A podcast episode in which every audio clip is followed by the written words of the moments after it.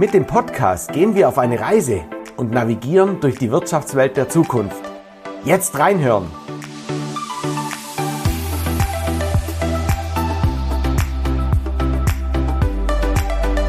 Hier wird geredet und das gleich doppelt.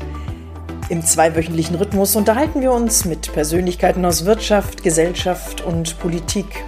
Wir finden praxisbezogene Antworten auf Herausforderungen, die jedem von uns begegnen könnten. Und so vielfältig wie unsere Gäste sind auch die Themen. Heute geht das um ein wunderbares Thema, das manch einer vielleicht schon nicht mehr hören kann, New Work. Und wir machen mit unserem Podcast Wirtschaften der Zukunft die Arena der Blickwinkel auf. Wir haben nämlich zwei ganz tolle Gäste. Mit dir, lieber Tamara Appel, du bist Rektorin der Fachhochschule hier in Dortmund. Und dir, lieber Bernd Schmid, du stehst für das Thema Transformation. Von euch beiden jeweils ein Hashtag New Work und Transformation, Bernd. Überraschung. Liebe Tamara, New Work und Bildung? Experimente machen Spaß. Ah, und damit, liebe Zuhörerinnen und Zuhörer, seid neugierig und gespannt, weil wir haben einen ganz, ganz tollen Podcast heute mitschneiden dürfen. Wir freuen uns auf euch.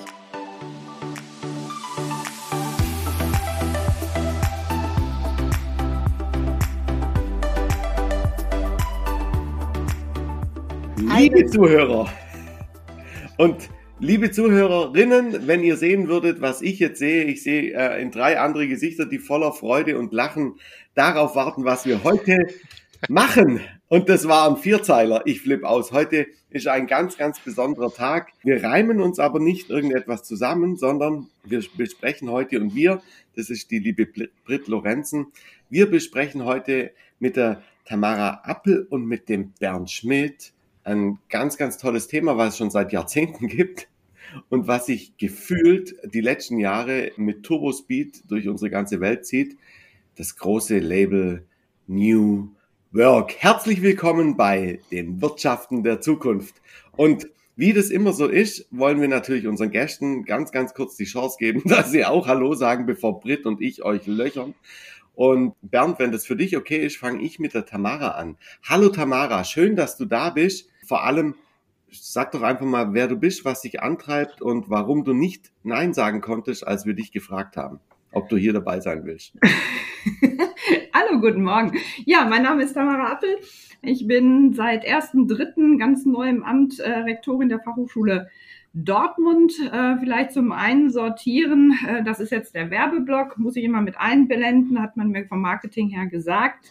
Ähm, wir gehören zu den zehn größten Hochschulen für angewandte Wissenschaften in Deutschland, sind also mit 15.000 Studierenden sehr, sehr breit aufgestellt, fachlich breit aufgestellt, Künstler, wir haben äh, Wirtschaftswissenschaftler, wir haben ähm, Design, Architektur, also eine sehr, sehr fachlich große Breite und ähm, gehören damit zu einer der größten Hochschulen Deutschlands. Ja, mein Name ist Tamara Appel, habe ich schon gesagt. Was überlege ich denn? Ich bin selbst von Hause her Naturwissenschaftlerin und was treibt mich an? Ich bin äh, sehr intrinsisch motiviert und äh, suche eigentlich immer nur nach Freude im Leben und äh, das ist das, äh, was mich zumindest antreibt und was ich auch eigentlich bei anderen immer mit suche, auch wenn die verbissen irgendwo mit dran gehen. Ich glaube, da muss irgendwo immer Freude mit drin stecken. Und so, Tamara, habe ich dich nicht nur kennengelernt, sondern auch erlebt, konkret. Und deshalb, liebe Hörerinnen und Hörer, wenn ihr denkt, warum sind die denn heute zu zweit, lieber Bernd, äh, damit gerne die Überleitung an dich, weil euch beiden durfte ich in einem wunderbaren Podium auf der Messe Elektrotechnik hier auf der Messe Dortmund erleben, als es um das Thema New Work ging. Lieber Bernd, aber bevor wir da in Medias Res gehen. Wer bist denn du, dass du eine Ahnung und eine Meinung zu diesem Thema hast? Hallo zusammen. Ja, ich freue mich außerordentlich, heute in dieser Runde zu sein. Am frühen Morgen, aber wir sind schon richtig fit. Ja, mein Name ist Bernd Schmid. Auch ich komme vom Bodensee nicht ganz in dem Saint-Tropez des Südens, sondern äh, ein bisschen weiter an der, an der nächsten Ecke, also das Saint-Maxim des Süddeutschlands vielleicht, würde ich mal sagen. Lieber Philipp, ja, ich äh, habe einen Background, ich war mal zwölf Jahre Offizier bei der Bundeswehr, also ein ganz anderes Genre, habe dort aber schon mich mit New Work beschäftigt in meiner Diplomarbeit damals, die lautete Anforderungen an die Unternehmenskultur zur Unterstützung von Selbstorganisationseffekten. Und das war Mitte der 90er. Also lange bevor es New Work gab. Und deshalb ist es das etwas, äh, was mich schon immer beschäftigt. Nach meiner Bundeswehrzeit bin ich zu dem größten europäischen Luft- und Raumfahrtkonzern gewechselt.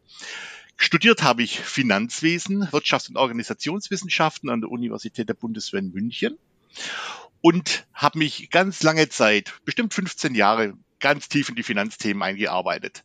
Aber irgendwann gemerkt, das war so vor, sag mal, sieben, acht Jahren, dass nur KPIs und nur Finanzen auch nicht zum Ziel führen. Und deshalb habe ich mich intensiv mit New Work beschäftigt und äh, insbesondere im Kontext mit Finanzwesen, Finanzabteilungen.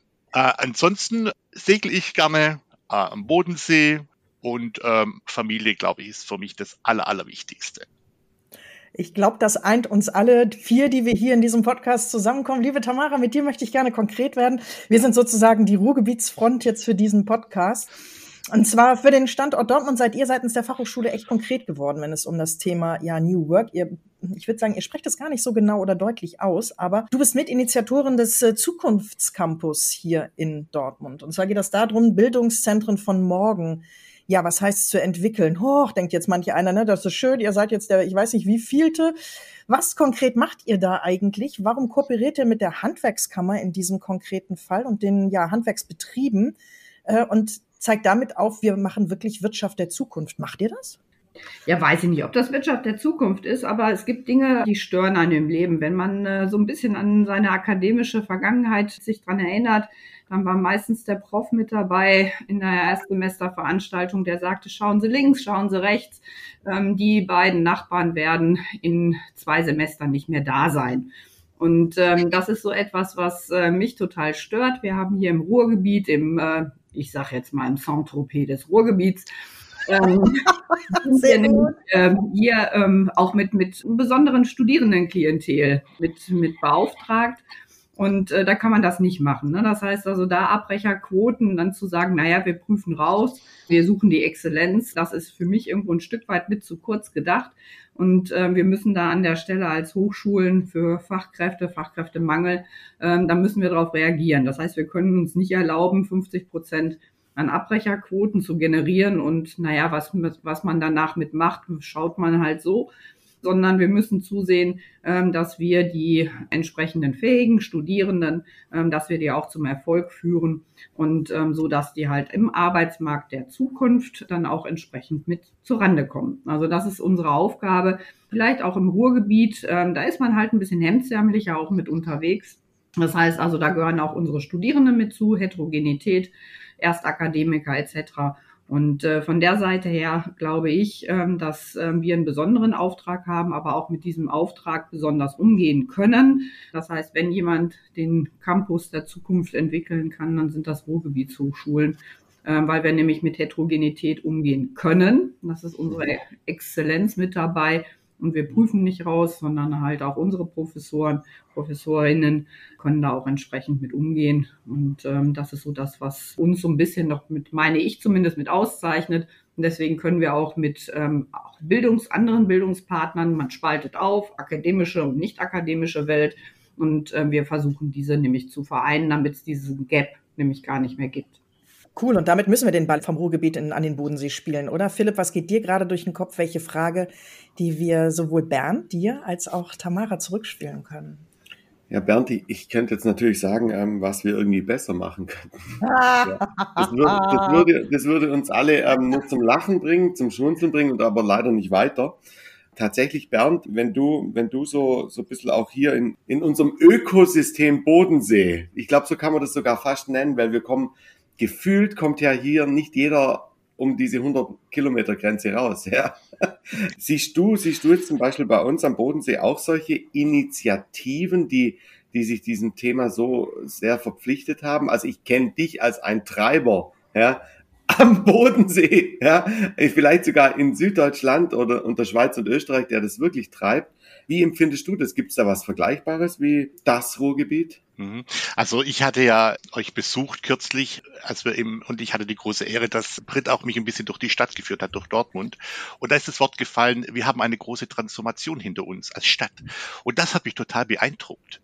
Mhm. Auch das haben wir hier am Bodensee, aber vielleicht nicht so stark. Wir sind ein bisschen mehr verwurzelt noch. Und deshalb mache ich das auch sehr gerne, dass ich die Aufgabe einfach nehme, zu vernetzen, einfach Menschen miteinander zusammenzubringen, ähnlich wie du das machst. Und eher im Business-Kontext, aber im privaten Kontext, weil ich glaube, dass die Vernetzung eigentlich so das Organisationsmodell der Zukunft ist. Äh, es ist aber nicht, nicht sehr einfach, äh, das zu tun. Ja, es muss sehr viel, mhm. da gibt es ganz viele, reden bestimmt noch drüber, ganz viele Faktoren, damit Menschen das überhaupt tun. Das kann man sich ja gerne vornehmen. Aber es braucht äh, viel Leadership vielleicht oder Initiativen und man muss sich auch sehr stark zurücknehmen. Mit Macht funktioniert sowas natürlich gar nicht. Viele Modelle gibt, sind beschrieben worden in Büchern, aber dann in die Praxis zu kommen mit einem Modell, das ist immer sehr schwierig. Und ihr wisst ja, ich habe mich das Working Out Loud Thema einfach angenommen als eine der Methodiken, es gibt viele andere auch, um das einmal auszuprobieren und Menschen miteinander zu verbinden, um dann auch etwas Neues zu schaffen. Und ich glaube, hier am Bodensee, insbesondere in Richtung Digitalisierung, ist eine ganze Menge los. Aber wenn wir das zusammenschalten würden, dann wären wir auch als Region oder auch als Nation auch natürlich wieder stärker. Wir müssen raus aus den Silos. Und das habe ich mir, wie ich vorhin schon mal gesagt habe, aus der ähm, seit der Diplomarbeit, seit über 25 Jahren, beschäftige ich damit, wie komme ich raus aus dem Silo, wie kriege ich Menschen eigentlich miteinander verbunden. Und das ist so für mich New Work. New Work ist nur so ein großer Überbegriff, der sich auch schon ein bisschen abgenutzt hat. Ja. Man muss es füllen mit was ist da dahinter? Was mache ich da eigentlich? Was ist mein Beitrag? Ja. Und äh, deshalb hier am Bodensee versuchen wir das über verschiedene Initiativen zu tun. Es gibt IHK und so weiter, die das ganz auch machen, Wirtschaftsjunioren, die das strukturiert machen, äh, aber wir machen das natürlich auch auf privater Initiative um da auch etwas Neues zu schaffen, die Region voranzubringen. Cyber Security zum Beispiel hier, was ja. wir hier haben und so weiter. Und vielleicht entsteht mal was ganz Neues. Ne? Wir brauchen ja nicht immer einen Plan haben, was da entstehen muss, sondern es entsteht ja spontan etwas. Und das ist ja das Schöne eigentlich aus Netzwerken, dass man noch gar nicht genau weiß, was eigentlich draus passiert. Und Bernd, darf ich da sofort reinspringen? Spontanität und Überraschung ist ja genau das, was der klassische Unternehmer haben will. Ja, Überraschung vor allem. Mhm. ja. Wirklich? ja, ja, echt? Also, wenn ich, wenn ich mit meinen Kunden spreche, dann hörst du tatsächlich ganz oft, so, jetzt haben wir ja die große Pandemie vorbei. Jetzt haben wir nur noch 18 verschiedene Sorgen, die uns umtreiben. Jetzt können wir ja wieder zur Normalität zurückkommen. Und ich glaube, er weiß oder sie weiß selber, als sie es gesagt hatte, war das schon wieder Geschichte. ja, weil das ist, aber ich weiß nicht, ob das, ob das euch auch so geht. Das ist so gerade so dieses Turbo ändern, was wir gerade haben. Ja, der Professor Mühlhahn von der Zeppelin-Universität, da war ich letzte Woche bei einer Graduierungsfeier und habe eine, eine Ansprache gehalten.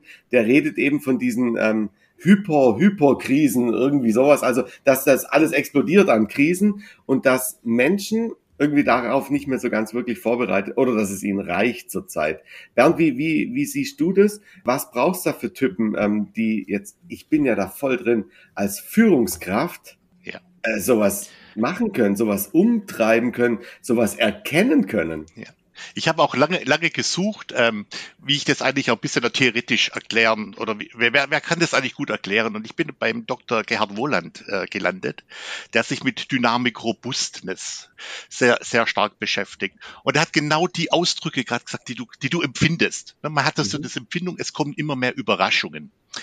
Und äh, das war eigentlich auch seine Definition, dass Unternehmen heute immer mehr Überraschungen bekommen und sich dagegen auch wappnen müssen, aber auch erfolgreich sind und die Unternehmen, die heute noch am Markt sind, die generieren eben auch viele Überraschungen für andere, für ihre Wettbewerber. Und da ist es eben die Frage, wie viel Überraschung halte ich aus als Unternehmen, dass ich nicht leide? Und wie viel Überraschungen kann ich meinem Konkurrenten so jeden Tag bieten, damit der in Fahrt bleibt. Ne? Also das Thema Überraschung passt ganz gut zur Dynamik, äh, die du eigentlich spürst und äh, da kann ich eine ganze Menge drüber erzählen. Kommt ein bisschen aus der Systemtheorie raus und äh, da kann man einiges damit erklären, welche Denkwerkzeuge das man da eigentlich braucht, um damit äh, klarzukommen und warum manche Unternehmen heute erfolgreich sind und sie wissen das gar nicht. Liebe Tamara, wenn du den beiden Herren zuhörst, also liebe Zuhörerinnen und Zuhörer, das ist jetzt sozusagen der Haken an eurer Situation, dass ihr nicht sehen könnt, wie hier unsere Köpfe nicken oder sich schütteln. Wenn du jetzt Vernetzung hörst, wenn du Überraschung hörst, äh, ich sag mal, ihr bildet ja die Köpfe von morgen aus und der Fachhochschule wird ja auch nachgesagt, dass ihr eine unheimlich enge Verzahnung zur Wirtschaft, zur Praxis habt. Erstens, was geht dir durch den Kopf, wenn du sozusagen auch gerade konkret Bernd hörst? Aber zum anderen auch neue Führung, neue Wege. Wie setzt ihr das im eigenen Hause um und wie bringt ihr das vor allen Dingen auch in euren, in euren Lehrplan mit ein? Bringt ihr das mit ein? Ja, auf jeden Fall. Also insofern, ich war eben gerade unhöflich, aber ähm, ihr hattet ja ausdrücklich gesagt, ich darf auch dazwischen grätschen. Deswegen ähm, vielleicht mal ganz kurz, was ich loswerden will. Und das ist so das, was mich so ein bisschen immer fuchst. Es wird immer gesagt, das ist das, das ist die neue Welt. Und ähm, ja. das ist seit der Pandemie ist alles anders. Und ähm, ich glaube, dass, dass es das eigentlich schon früher, damals als Schnürschuhe noch modern waren, ähm, dass es das auch schon gab. Vielleicht mit einer anderen Geschwindigkeit, das ist richtig aber Dinge willkommen heißen, Änderungen mal auf äh, flexibel auf Dinge mit äh, zu reagieren. Ich glaube, das ist nichts Neues. Ne? Das heißt, das muss man nicht neu definieren. Und ähm, ich glaube, das gab schon früher. Was neu ist, ist ähm, dieses Thema, mit welcher Geschwindigkeit wir auch kommunizieren können. Ne, das heißt also da, wie sich auch Dinge multiplizieren, zu einer Welle werden und ähm, eigentlich gar nicht ähm, mehr so unbedingt so im ersten Moment so beherrschbar sind oder sich gefühlt erstmal beherrschbar anfassen. So, das heißt, mit Krisen umgehen, man muss sie nicht immer als Krise bezeichnen, sondern irgendwo auch willkommen heißen und damit agil mit umzugehen. Das ist ne, auch immer so dieses Thema Agilität. Und ähm, ja, wie gehen wir da als Hochschule mit um? Mit dieser Geschwindigkeit für uns. Hochschule ist immer eigentlich so das langsamste System, was man sich vorstellen kann. Ähm, wenn wir einen Lehrplan festschreiben, dann schreiben wir den für mindestens acht Jahre fest. So ein Studiengang, den wir entwickeln, den entwickeln wir erstmal mit einer Vorausschau von mindestens zwei bis drei Jahren. Dann kommt er auf den Markt. Und ähm, nach zwei bis drei Jahren ähm, schreiben wir die ersten Studierenden ein. Und dann muss der mindestens acht Jahre laufen. Dann kommt es nämlich zur Reakkreditierung. Und dann fangen wir an, neue Modulhandbücher mal zu überarbeiten für die nächsten acht Jahre wieder. Das kann so in der Form, kann Hochschule auch nicht mehr funktionieren, wo wir sagen, welche Lehrinhalte brauchen wir denn? Das heißt, wenn man sich überlegt, was sind denn die Anforderungen von der Wirtschaft? Ne? Das heißt, was, was brauchen wir denn da? Da müssen wir auch viel schneller mit umgehen. Das heißt, was wir jetzt aktuell tun, ist, ähm, das Ganze ein bisschen umzudrehen, jetzt auch gerade seit Corona. Ähm, wer will denn eine Vorlesung haben? Der Begriff Vorlesung stammt aus dem Mittelalter, wo es nämlich ne? kaum Bücher gab. Heute ist Wissen so weit verbreitet, das braucht kein Mensch mehr, braucht kein Mensch mehr Professoren. Ne, das heißt also, von der Seite her drehen wir, versuchen wir das Ganze etwas umzudrehen und zu sagen, okay, wir haben einen, einen super tollen Job, mit jungen Menschen zu arbeiten und unsere Hobbys zum Beruf zu machen. So, das heißt, die Dinge, die uns intrinsisch motivieren, mhm. ähm, können wir den Studierenden mit nahebringen. Und ähm, das heißt, wir wollen da das Thema Projektorientierung dann wirklich dieses zeitlich begrenzte Thema, dass Studierende das willkommen heißen, das nehmen, für sich selber strukturieren können und nach vorne zu treiben. Mit dem Wissen, was wir denen aber nicht mehr in Form einer Vorlesung im Hörsaal Audimax dann entsprechend mit nahebringen. So, das heißt, das ist für uns Projektorientierung ist ein ganz, ganz wichtiges Thema, was die Hochschule im Moment auch mit vorantreibt. Weißt du, was mir gerade durch den Kopf geht? Das klingt ja zu schön, um wahr zu sein. Ne? Erstmal total cool und danke dafür, dass wir so, sag ich mal, bei dir hinter die Kulissen gucken können, das dürfen, dass, dass ihr das so ansetzt. Aber mir gehen jetzt gerade so zwei Gedankenstränge durch den Kopf. Erstens, wie nimmst du dein Kollegium mit? Wie machst du das, dass deine mhm. Professorinnen und Professoren das, was du dir als Rektorin liebevoll gesagt, nicht in den Kopf gesetzt hast, sondern du sagst, wir müssen diesen Weg gehen, weil ansonsten verlieren wir. Äh, nicht nur am Markt, sondern auch unsere Studierenden. Und B, der zweite Strang, Generation Z, die, ich will nicht sagen, ja nicht ins Fordern gerade kommt, aber ne, das ist nicht mehr so, oh, äh, der Professor und natürlich lerne ich bei dir und komme in den Hörsaal. Ähm, wie, wie machst du das? Wie, also ganz ehrlich, das ist ein Spagat, den du da gerade gerade ähm, praktizierst. Wie gut bist du im Turn? sozusagen das zu bedienen oder Lust darauf zu machen, Mut zu, muss man Mut machen? Ich weiß das gar nicht, aber dass das der einzige Weg ist, um in der Zukunft und beim Wirtschaften der Zukunft, weil ihr seid ja auch trotz allem ein Wirtschaftsbetrieb, den Kopf oben zu behalten. Das ist jetzt echt ein bisschen schwarz-weiß, ne? Und trotzdem, glaube ich, mit ganz viel Musik drin.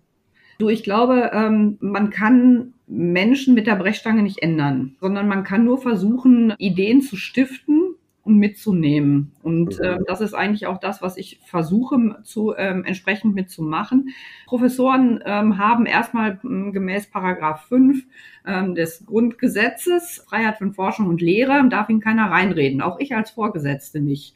Also insofern kann ich da per se erstmal nichts machen. Das heißt, ich kann mich nur da irgendwo mit denen zusammensetzen und dann sagen, pass mal auf, lass uns doch mal reden und ähm, davon ähm, zu überzeugen, dass wir also da auch die, die Hochschule mit ändern müssen. Und das ist egal, ob das jetzt eine Fachhochschule ist oder eine Universität. Also dieser Paragraph, der gilt für alle, die lehren. Ganz genau. Ne? Das heißt also da, das gilt für alle. Das äh, haben wir in einer sehr, sehr dunklen Vergangenheit miterlebt. Gleichschaltung der Hochschulen sollte es nicht geben. Und äh, von der Seite her ist dieser Paragraph wird auch hoheitlich vor sich hergetragen. Ne? Das heißt also, wenn wir da zu weit mit reinregieren, auch von Seiten der Hochschulleitung, kriegen wir gleich den Zeigefinger und äh, Paragraph 5 Grundgesetz. Also insofern, das heißt, die ähm, Lehrenden ähm, suchen sich ihre Werkzeuge auch selber aus. Und ähm, so ist es natürlich klar mit den etwas älteren Lehrenden häufiger, dass äh, sie halt ihre tradierten Wege, sage ich jetzt mal, alten Wege der Vorlesung, jetzt auch nach, gerade nach Corona, es war eine gute Möglichkeit, uns nochmal zu überdenken, äh, weil wir ja mussten in die Digitalität reingehen mussten. Und ähm, so das heißt jeder war gezwungen dazu ähm, sich zu überlegen wie will ich denn das Wissen an Mann und Frau bringen und äh, von der Seite her musste sich jeder da verändern. Wiefern er das jetzt weiter mit vor, vorantreibt, ähm, das können wir entsprechend nur mit Austausch, mit viel Information, äh, mit ähm, entsprechenden Formaten, auch Weiterbildungsformaten, dann bei uns auch innerhalb der Hochschule mit, mit vorantreiben. Das heißt, wir haben auch ein Weiterbildungsinstitut mit gegründet innerhalb der Corona-Zeit, äh, wo wir auch Lehrende mit neuen Formaten mit weiterbilden. Ah, okay, klasse. Also das kenne ich jetzt zum Beispiel aus meinem ähm, Bereich ähm, im, als Sales-Trainer, Remote Sales. Wer das heute nicht mehr macht, äh, ist halt maximal Standard. Und Standard ist halt Standard. Ja, sehr cool. Ja, okay. Also einfach auch neue Arten ähm, da anzugehen. Sehr gut.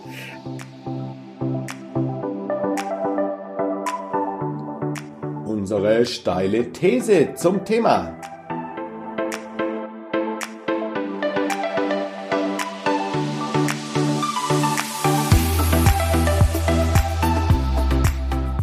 Liebe Zuhörerinnen und äh, Zuhörer da draußen, ihr wisst, in jedem Podcast kommt diese steile These. Und ich war mit dem Herrn Google unterwegs und habe da was gefunden beim Business Insider. Und zwar geht es natürlich, ich glaube, die Überschrift ist, ähm, so sieht New Work nach der Corona-Pandemie aus. Und mir ist da ein Zitat oder ein, ein Ausblick reingekommen. Und zwar geht es darum, Überschrift, gute Führungskräfte sind der Schlüssel zur Loyalität. Dann kommt Text über The Big Quit etc. Und unten steht dann, wenn es um das Angebot nach flexibler Arbeit, flexibler Wahl des Arbeitsortes zum Beispiel geht, für Unternehmen bedeutet das, dass ihr Angebot auf Remote-Arbeit gar keine Besonderheit sei und daher auch nicht für anhaltende Loyalität sorge. Boah, das erwischt doch die Unternehmen ganz brutal. Das bedeutet, je mehr ich Gas gebe, um allen anderen Menschen oder um möglichen Mitarbeitern alles, bös gesagt, alles recht zu machen, umso mehr schneide ich mir ins eigene Fleisch. Seht ihr das auch so? Bernd, magst du anfangen?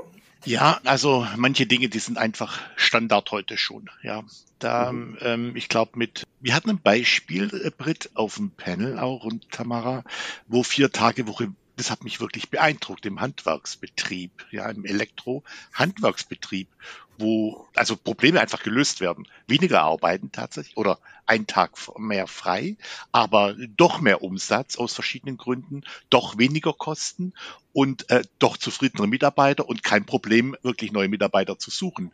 Also insofern hat es bestimmt einen Effekt, aber ähm, es geht natürlich viel tiefer. Äh, wenn das Recruiting heute sagt, ja, was wir dir heute alles bieten und die Mitarbeiter kommen, Mitarbeiterinnen kommen dann ins Unternehmen und äh, haben eben doch nicht diesen Freiraum, was eben New Work eben auch ausmacht und ein Teil von New Work und in eine klassische Hierarchie kommen mit einem Chef, der äh, vorgibt, was zu tun ist und was nicht zu tun ist, keine klaren man nennt es Purpose irgendwo da ist, man arbeitet halt an seinen Sachen so mit, dann glaube ich, ist heute der nächste Job einfach ein Klick weg. Dieses schnelle Wechseln, das wird bleiben. Und äh, man wird sich dahin letztendlich bewerben, wo man sich einfach wohlfühlt wo man einfach äh, seinem Sinn nach, und das ist für jeden ganz anders, am besten überleben kann und am besten äh, arbeiten kann, so dass Spaß da ist, aber auch, was man heute auch sieht und absolut korrekt ist, was wieder äh, zurückgibt, für die Gesellschaft zurückgibt, für das Klima wieder zurückgibt. Das ist heute was ganz anderes, als es vielleicht früher war, wo man einfach in unserer Generation, ja, wo man einfach zum Arbeiten gegangen ist, wenn man Karriere machen wollte, wenn man viel Geld verdienen wollte. Das nehme ich schon wahr, dass es so in den 80ern, 90ern, wir sind mit einem ganz anderen Fokus in die Unternehmen gegangen. Und das hat sich heute schon geändert. Darauf muss man sich einstellen. Und das geht nicht nur mit äh, Hygienefaktoren wie Geld, sondern das geht einfach mit äh, guten Führungskräften. Kann ich mitreden? Kann ich meine Ideen? Für mich ist ein Talent jemand, der eine Idee hat, der einfach eine Idee zu einem Problem hat. Also allein schon, wenn ein Problem in einem Unternehmen da ist und man fragt einfach, Britt, hast du da eine Idee dafür? Und du sagst ja leg mal los, mal gucken, wie weit wir kommen dann in Iteration einfach arbeiten. Mhm. Also mhm. Talent ist für mich einfach jemand, der zu einem Problem die richtige Idee hat. Okay, wenn ich dich richtig verstehe, bedeutet das jetzt unter dem Hinblick von dieser steilen These, dass es bestimmte Standards gibt, die die Unternehmen sowieso anbieten müssen, dass die gleichzeitig aber eigentlich gar nicht das sind, was auf den Marketingflyer drauf sollte, sondern es sollte drauf, du kommst mit deiner Idee und du kannst es einfach tun. Genau. Und äh, ich glaube, ein guter Spiegel, den wir heute haben, ich glaube, kein junger Mensch bewirbt sich, ohne in Glassdoor oder in Kununu reingeschaut zu haben, was das Unternehmen tatsächlich ist. Und da sieht man ganz offen oftmals, wie es wirklich dort abgeht. Also mein, mein Sohn äh, guckt als erstes guckt er da rein und sagt, äh, Kununu, äh, okay, wo steht das Unternehmen, wie sind die Feedbacks etc. Also wer das nicht kennt, muss sich nicht wundern, dass sich jemand bei ihm bewirbt. Ja. Und gute ja. Unternehmen, äh, da geht es eben nicht nur um Geld oder oder andere Dinge, sondern einfach, äh, wie ist, wie ist immer kollegial, wie, wie geht man miteinander um? Kann man sich einbringen, kann man sich nicht einbringen? Sind einige Faktoren, die man da ablesen kann. Also der Spiegel ist ganz woanders, außerhalb des Unternehmens, äh, wo man dann äh, ganz genau sieht, lohnt es sich, sich da zu bewerben? Kann ich mich da wohlfühlen? Erstmal vielen herzlichen Dank, Bernd. Ähm, liebe Tamara, ich nehme dir jetzt diese steile These weg und ich tue aus dem gleichen Artikel eine andere steile These hinterher schießen, weil du hast so viel mitgenickt. Ja, du kannst jetzt eigentlich zu den ähm, Ergänzungen gar nicht. Ich, ich glaube, der Schlüssel zur Loyalität gegenüber einem Unternehmen sind die Führungskräfte. Steile These. Ist das so? Schlüssel zur Loyalität sind die Führungskräfte. Ich glaube, dass dem pflichte ich total mit bei. Warum? Weil ich glaube, dass was die alte Arbeit von der neuen Arbeit mit unterscheidet, ist ja auch die Frequenz des Wechselns. So, das heißt, wie schnell kann ich mein Unternehmen wechseln? Das heißt, ähm, ich, ist für mich ja halt nur noch ein Mausklick um mich irgendwo eine Bewerbung abzusetzen und ähm, entsprechend zu bewerben. Wie lange war man früh, früher, ne, das heißt ähm, bei, bei Unternehmen mit beschäftigt, da gab es die 25-jährigen Dienstjubiläen und Co. Das haben wir heute nicht mehr. Und äh, von der Seite her kann es nur über eine gute Unternehmenskultur und da ist ein, du hast es eben gerade genannt, Bernd, Hygienefaktor. Ähm, das kommt aus der amerikanischen ähm, Kultur ein Stück weit auch mit. Ne? Das heißt, äh, finanzielle Barrieren sollten abgebaut sein. Das ist klar, da gibt es ein gewisses Wohlfühl, Finanzvolumen, was ich brauche, um mich irgendwo beim Unternehmen zu bewerben. Aber das ist es halt nicht alles. Und ähm, das heißt, da gehört natürlich ähm, die grundsätzliche Möglichkeit, Möglichkeit, vier Tage Woche etc. Das haben wir eben gerade auch mitgesagt. Aber zu der Kultur ist halt äh, der, der Chef, die Chefin gehört da mit dazu. Und ähm, dieses auf Augenhöhe miteinander agieren ist für mich eigentlich der neue Chef. Das heißt, mit Mitarbeitern sehr, sehr frühzeitig äh, mitzukriegen, was treibt sie an, wo haben sie Probleme, wie kann ich unterstützen, ähm, wie kann ich Ideen mit äh, nach oben spülen etc. Das ist, äh, glaube ich, äh, etwas eine Ermöglichungskultur mit zu haben. Das ist wichtiger denn je. Deswegen ja, pflichte ich total mit bei. Ich würde da gerne direkt anhaken und bei dir nochmal eben bleiben, liebe Tamara, denn ihr als Fachhochschule seid ja ne, wirklich ne, Praxis und Theorie wunderbar verwoben. Ihr braucht die Wirtschaft, um, sag ich mal, eure Themen im eigenen Hause weiter ja, voranzutreiben oder auch neu zu denken.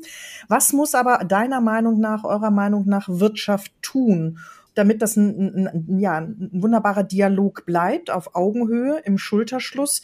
Und vor allen Dingen, was muss die Wirtschaft mit euch zusammentun, dass die Leute gerne mit euch kooperieren und vor allen Dingen die, die guten Seelen, die bei euch dann aus der Hochschule kommen, auch bleiben und nicht nach Stuttgart oder nach München gehen, um da dieses Wissen sozusagen aus der Region äh, heraus auch gerne in die Bodenseeregion bringen. Wir kooperieren ja gerne, ne?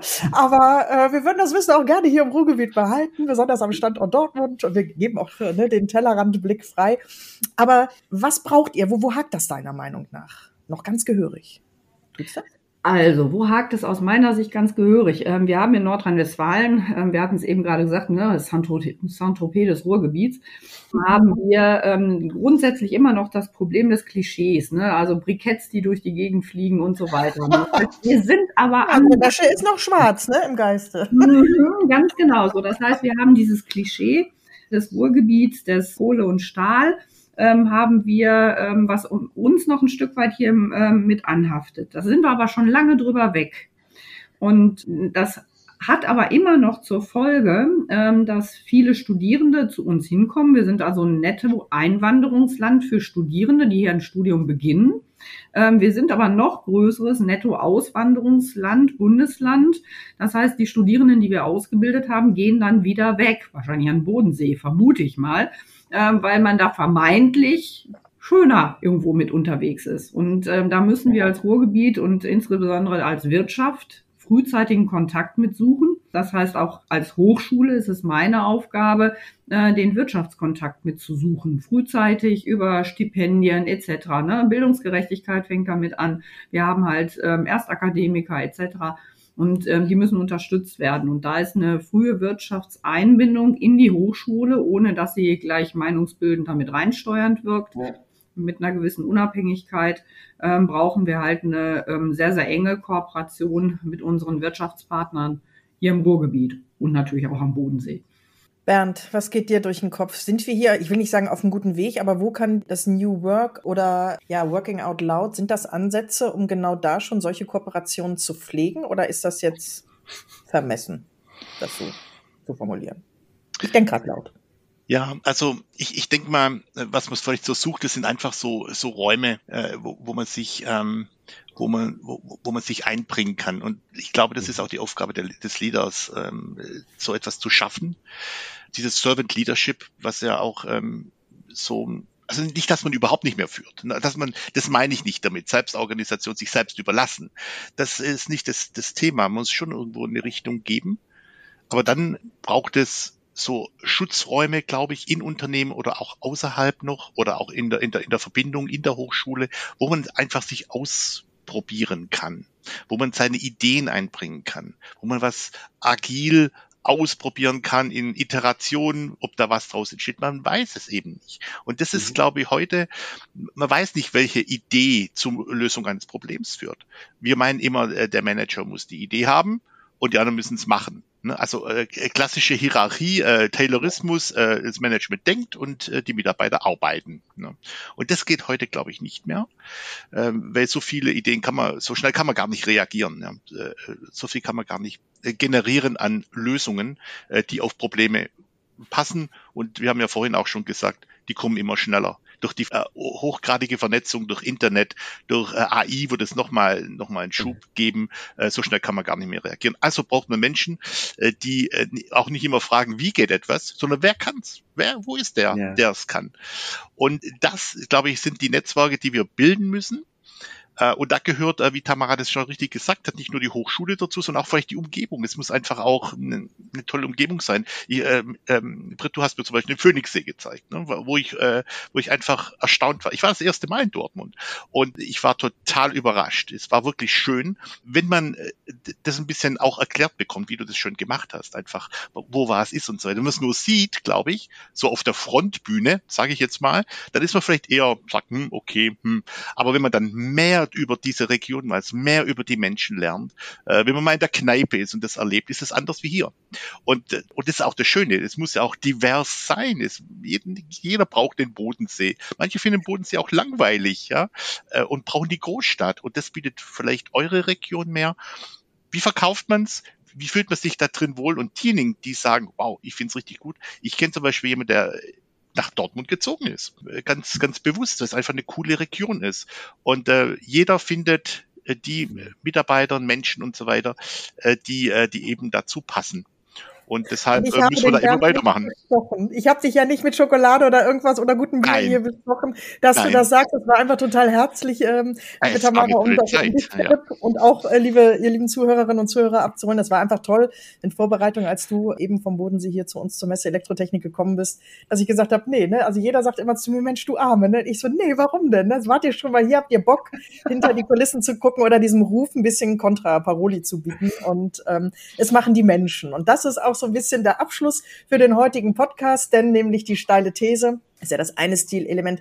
Aber wir haben, liebe Tamara, lieber Bernd, noch eine liebevolle Frage äh, in eure Richtung, so dass man noch ein bisschen mehr über euch als Persönlichkeit erfährt, weil das, was ihr tut in eurer Berufung, das, das macht ihr für unsere Verhältnisse wunderbar, so dass man auch gerne Lust hat, mit euch weiter im Gespräch zu bleiben. Und das auch, liebe Zuhörerinnen und Zuhörer, ist sozusagen die Brücke. Nutzt Fachhochschulen, egal ob das in der Bodenseeregion ist oder hier bei uns im Ruhrgebiet, also bundesweit, bitte, bitte, weil das ist die wunderbare Schnittstelle zu Praxis und Theorie, in die Umsetzung zu kommen und tolle, tolle Menschen nachher äh, als Arbeitnehmerin und Arbeitnehmer begrüßen zu können und mit dir, Bernd, einfach eine neue Methode des Zusammenarbeitens ja, auf den Weg zu bringen.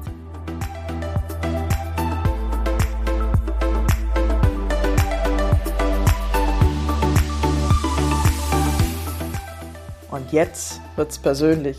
Die Frage nach der kleinsten Stärke.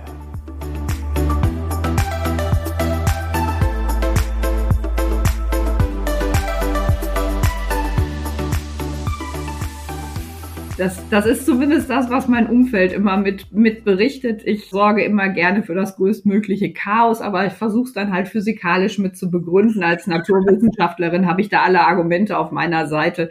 Das Universum ähm, strömt dem größten Chaos entgegen. Das ist ein Naturgesetz. Und äh, ja, das heißt, ich habe eine ganz, ganz tolle Umgebung mit dabei, ähm, die darauf eingestellt ist und sagt, sie, sie verströmt Chaos, aber wir machen das schon. Du lachst, ich hoffe, dein Umfeld auch noch, aber so habe ich dich und euch kennengelernt. Also von da aus. Ja, lieben Dank für deine kleinste Stärke. Lieber Bernd, was ist deine kleinste Stärke? Das geht auch in diese Richtung. Ich liebe ja Pläne. Pläne. Ne? Es geht ja, es geht äh, äh, langsam, langsam. Es geht ja auch, ähm, also ich liebe erstmal Pläne, aber was meine Frau, mein Umfeld oft wahnsinnig macht, ich mache immer sogenannten Hasenhaken. Das heißt also kurz, Bitte, was machst du? So, so einen Hasenhaken, würde ich mal sagen. Das heißt, die kennt es ja, so ein Hase, der läuft ja äh, und dann wapp, biegt dann nochmal kurz vorher ab. Und ich mache immer gerne, verfolge meine Pläne kurz bevor das Ereignis passiert, sage ich, könnten wir nicht noch mal was anderes machen? Das heißt immer noch mal vielleicht nur eine späte Reaktion auf einen, auf ein, äh, sagt man, Umweltereignis, wo ich denke, oh, vielleicht gibt's doch noch eine andere, ähm, eine, eine andere Möglichkeit, um immer noch mal den Weg offen zu haben, nochmal zu fragen, ist es wirklich das, was wir erreichen wollen, oder wollen wir nochmal woanders hin? Und manche macht es total wahnsinnig, wenn die sagen, jetzt sind wir kurz vorm Ziel und da wird man jetzt nicht nochmal irgendwas anderes machen. Manchmal passiert es aber auch, dass man sagt, hm, okay, lass uns vielleicht nochmal drüber nachdenken. Aber es ist äh, nicht immer, und das macht manche Leute, macht es total wahnsinnig, insbesondere meine Frau, sagen, lass uns da hinfahren. Ach, könnten wir nicht nochmal eine kurzen, äh, vielleicht nochmal eine kurze andere, andere Route annehmen oder sowas, äh, um dorthin zu kommen. Das ist, glaube ich, vielleicht so, was mein Umfeld so ein bisschen manchmal aufregt. sehr gut, sehr gut. Und ich glaube, das Aufregen ist ja auch etwas, das, da, da geht es auch um Überraschung. Und wie geht man mit dieser Überraschung um? Man jetzt muss auch Überraschung der, erzeugen, ja. Genau, jetzt biegt der schon wieder ab. Das gibt's noch nicht. Sehr gut. Vielen Dank, ihr zwei. Vielen Dank, ihr zwei. Ich glaube, Britt, du, du kannst mir, glaube ich, zustimmen. Wir haben selten, selten ähm, so schnell auf der Uhr jetzt fast 40 Minuten vergehen lassen. Wahnsinn, ne? Mit ganz, ganz tollen, hochwertigen Themen und auch wirklich viel Input für unsere Hörerinnen und Hörer da draußen. Vielen, vielen herzlichen Dank. Liebe Zuhörerinnen und Zuhörer da draußen, wir sind jetzt wirklich im Auskehrschwung. Das heißt, wir sagen Danke fürs Zuhören. Das Wirtschaften der Zukunft mit Bernd Schmidt und Tamara Appel, der Bodensee und ähm, das Ruhrgebiet haben anscheinend alle irgendetwas mit Saint-Tropez zu tun. Warum? Wenn, man's da, wenn man da einfach verdammt gut leben kann und weil da ganz, ganz viele pfiffige Menschen sind, die das Leben dort auch lebenswert machen. Ich bin raus. Liebe Brit, hast du noch irgendwie einen kleinen Werbeblock? Nee, bleibt einfach neugierig und gespannt und genauso wie du es beschrieben hast, Philipp. Gebt uns die Rückmeldung, wenn ihr Lust auf weitere Podcasts habt oder wenn ihr Themen habt, wo ihr sagt, Mensch, die würde ich total gerne mal mit euch spiegeln zum Wirtschaften der Zukunft. Da machen wir gerne für euch die Arena der Blickwinkel auf. Bleibt neugierig und gespannt. Wir freuen uns auf euch. Tschüss. Tschüss. Tschüss.